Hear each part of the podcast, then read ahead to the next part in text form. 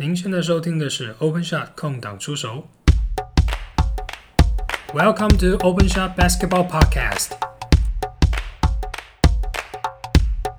All right, let's go.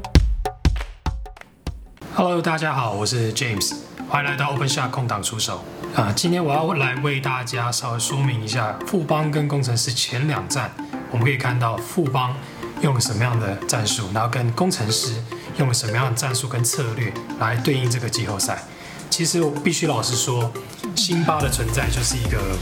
必须要解决的一个状况啊。那这个对每一队来说都会是一个很大的挑战。所以呢，今天就要来跟大家分享一下，主要在富邦在对上辛巴的时候，跟对上法师的时候，那跟我们新北国王当初在做呃这个系列赛的时候，到底有什么不一样？当然，他们又做了什么新的尝试？我觉得这个都是在面对到冠军战来说，对方有一些重点人物需要去做防守的时候，或者是特别要针对他去做进攻的时候，都是需要有一些策略去执行的。那首先，我们就先来看一下第一场比赛的时候，呃，工程师采用了法师跟辛巴的组合。那富邦这边呢，就用张宗宪专门伺候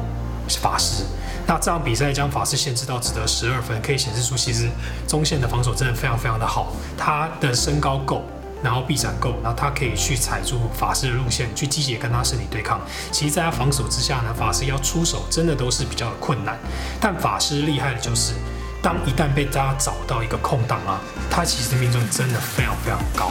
所以这也是我觉得工程师其实必须要一直使用法师的原因，因为他们需要有一个进攻的突破口。那等下我们再来谈谈第二站巫师跟辛巴的组合，但是我们先回到第一站。那在法师上，其实富邦已经限制得非常好。那在辛巴的防守呢？其实富邦第一战跟第二战策略差不多。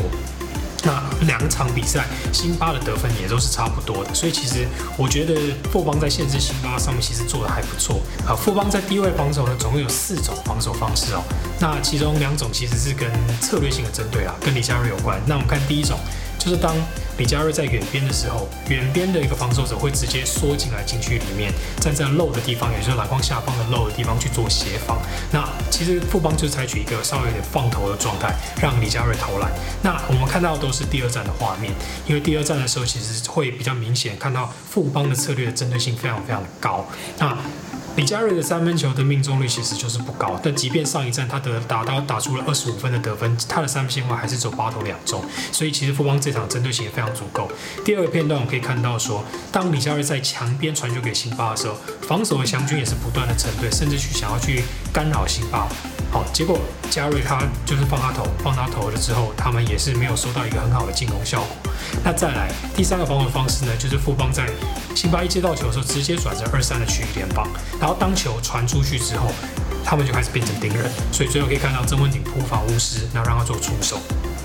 那第四个呢，就是所谓的呃下球的包夹，就是当他们在漏这个地方，这个防守者在辛巴一下球的时候去做包夹。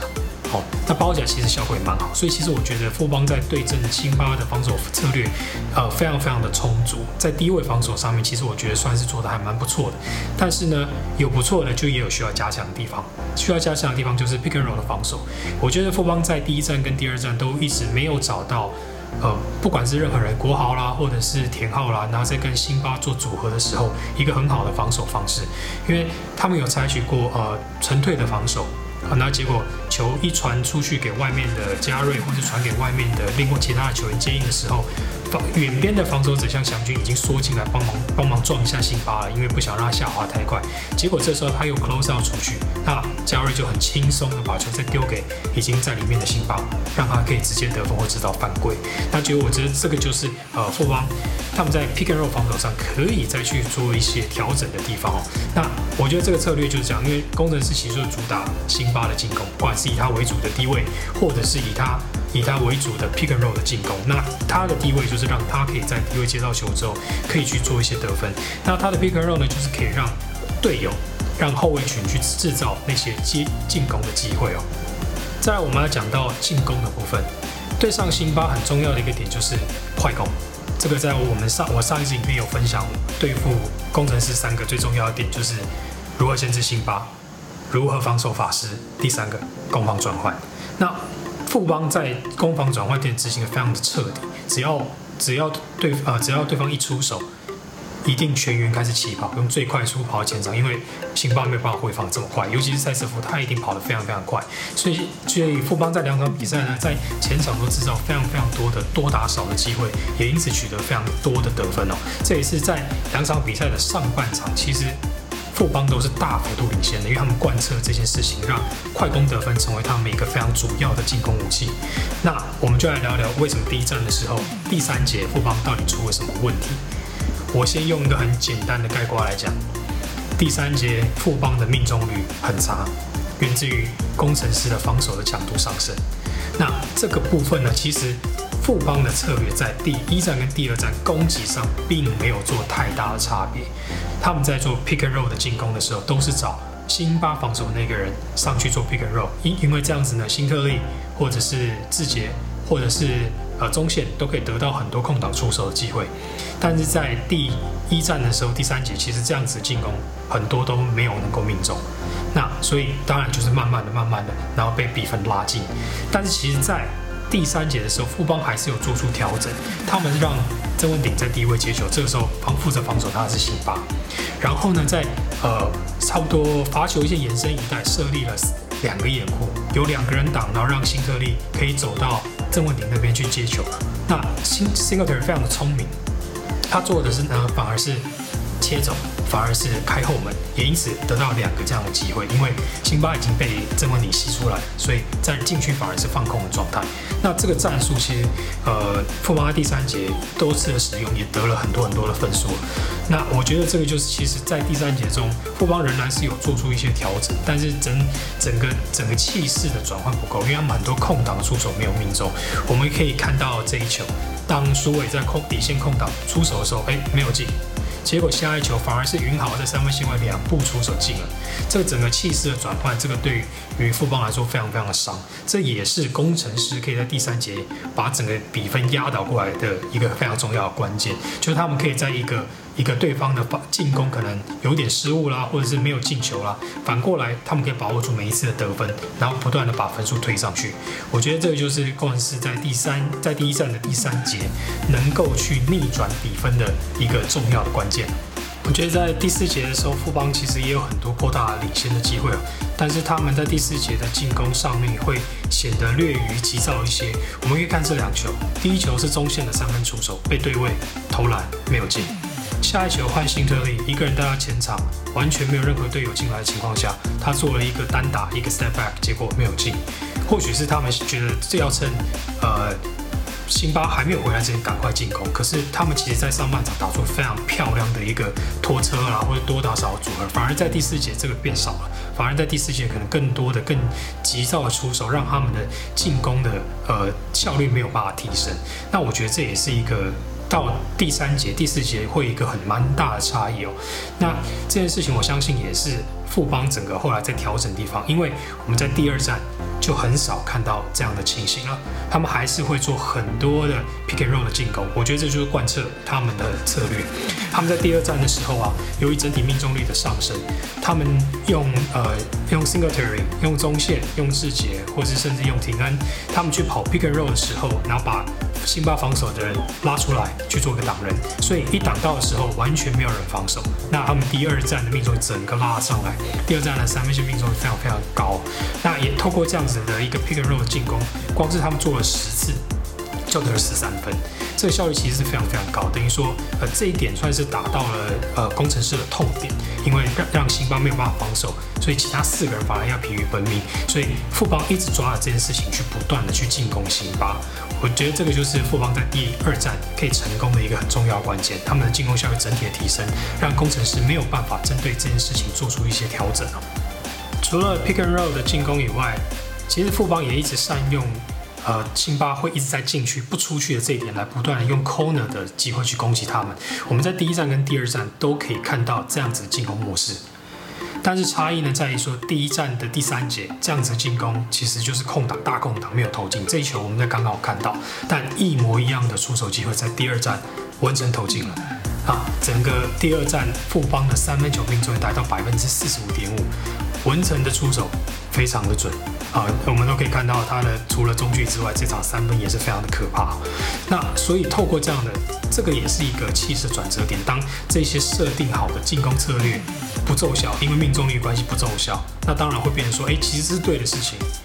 对的事情一直做，这一场前一场因为命中没有投进，不代表我下一场需要放弃。我这个是正确的正确的策略，那我就要必须去执行。这一点在第二站也收到了一个很好的效果。当辛巴在进去不出去的时候，工程师需要用更多人去防守轮转，甚至从我们可以看到，巫师要必须从墙边再一路的补到弱边的三分线。那这点其实就是工程师整个防守上的一个要付出的代价。他们把辛巴留在禁区里面，保护了禁区，那势必会漏了一个外围机会。所以当第一站第三节，呃，富邦的三分球命中率只有十投一中的时候，其实就影响那些走向。而在第二站整体来说，百分之四十五点五的三分球命中率，也因此让富邦可以用很漂亮的进攻去赢得这场比赛。那最后总结一下。其实富邦一直不停的贯彻他们的低位防守策略以及他们的进攻策略。低位防守策略呢，就是不断的用各种不同的方式，包含说有漏的帮忙，包含说墙边的帮忙，包含说二三区域的边跑，包含说下球包这些事情，不断的用这样。然后他们的策略非常非常的针对性，他们就是直接让李佳瑞投三分。那第一站的时候，其实李佳瑞用了很多不同的进攻技巧，他很积极的去冲起篮筐，就算对方放投，他还是很有进攻果决心的。但在第二站，他的呃命中率稍微的，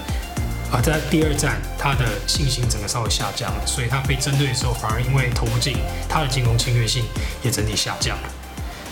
那我觉得这就是富邦一个进入到冠军战，一个准备非常完善，他们想要去针对这件事情去做做一个策略上的一个调整，让呃让李佳瑞这个点成为他们的防守上的突破口。那最后也要来谈一下工程师的调度，像我觉得工程师的调度是非常的灵活。那这个灵活有个先决条件呢，就是他们的球员的可取代性很高，包含说其实像李佳瑞。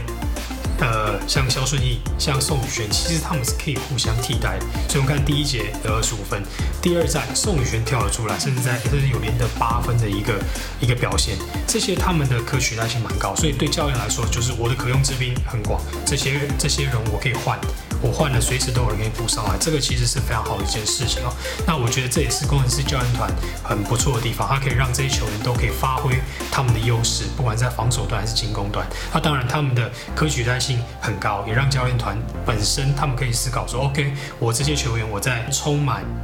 体力的时候，我上场去贡献防守，去贡献得分。累了，我马上换一个上去，一样可以贡献防守，贡献得分。这个我们在第一站可以看得非常非常的清楚。这也是工程师可以说不断源源不绝的，呃，防守强度上升是一个很重要的关键。到第二站，当他们的突破没了，这些像这些球员，他们可以上去做防守，他们可以做积极抢篮板的，他们这些功能还在。但是第二站的一个关键就是由法师换成了巫师，他法师是一个。进攻自主性很强的球员，他是一个进攻上的威胁，他可以去做突破，他可以去做各种高难度的出手。但巫师是一个比较团队型的球员，他的主要是在球队的进攻系统下接球进攻、接球投篮。他外线当然是非常非常准，可是他没有办法像法师那么样的有进攻的一个侵略性。所以我觉得这也是呃工程师在调度上的问题哦，因为他们有一群很好的锋线球员，他们是可以互相取代，他们的身高够、臂展长、活动力非常好，防守也非常硬。我觉得这就是他们的优势，这也是教练团在调度上可以做到的事情。那再就是他们能不能够用突破口？你比方说法师，用法师当成进攻的突破口，这样子就可以用法师跟辛巴的组合去加上三个。可以防守的球员来带动整体的一个进攻，所以我觉得当下一站第三站的时候，工程师还是应该要推出法师加辛巴的组合，让法师跟高国豪可以在外围去做进攻的突破，让朱玉豪去做三分冷箭的一个一个射手，让辛巴继续发挥他在禁区的一个压制力，然后让李佳瑞、肖顺义。这些锋线球员可以在四号位展现他们的活动力展现他们防守积极性再次用他们第一站的方法用防守强度带动他们的进攻用防守来让父王疲于奔命而进而去想办法赢得这场比赛。好今天这一集就到这边那我接下来也会还继续来做回顾。如果喜欢 open shock 空能出手的话请帮我到 apple podcast 留下五星评论另外在 spotify kickbox google podcast 以及商道上都可以收听哦我们下次再见喽拜拜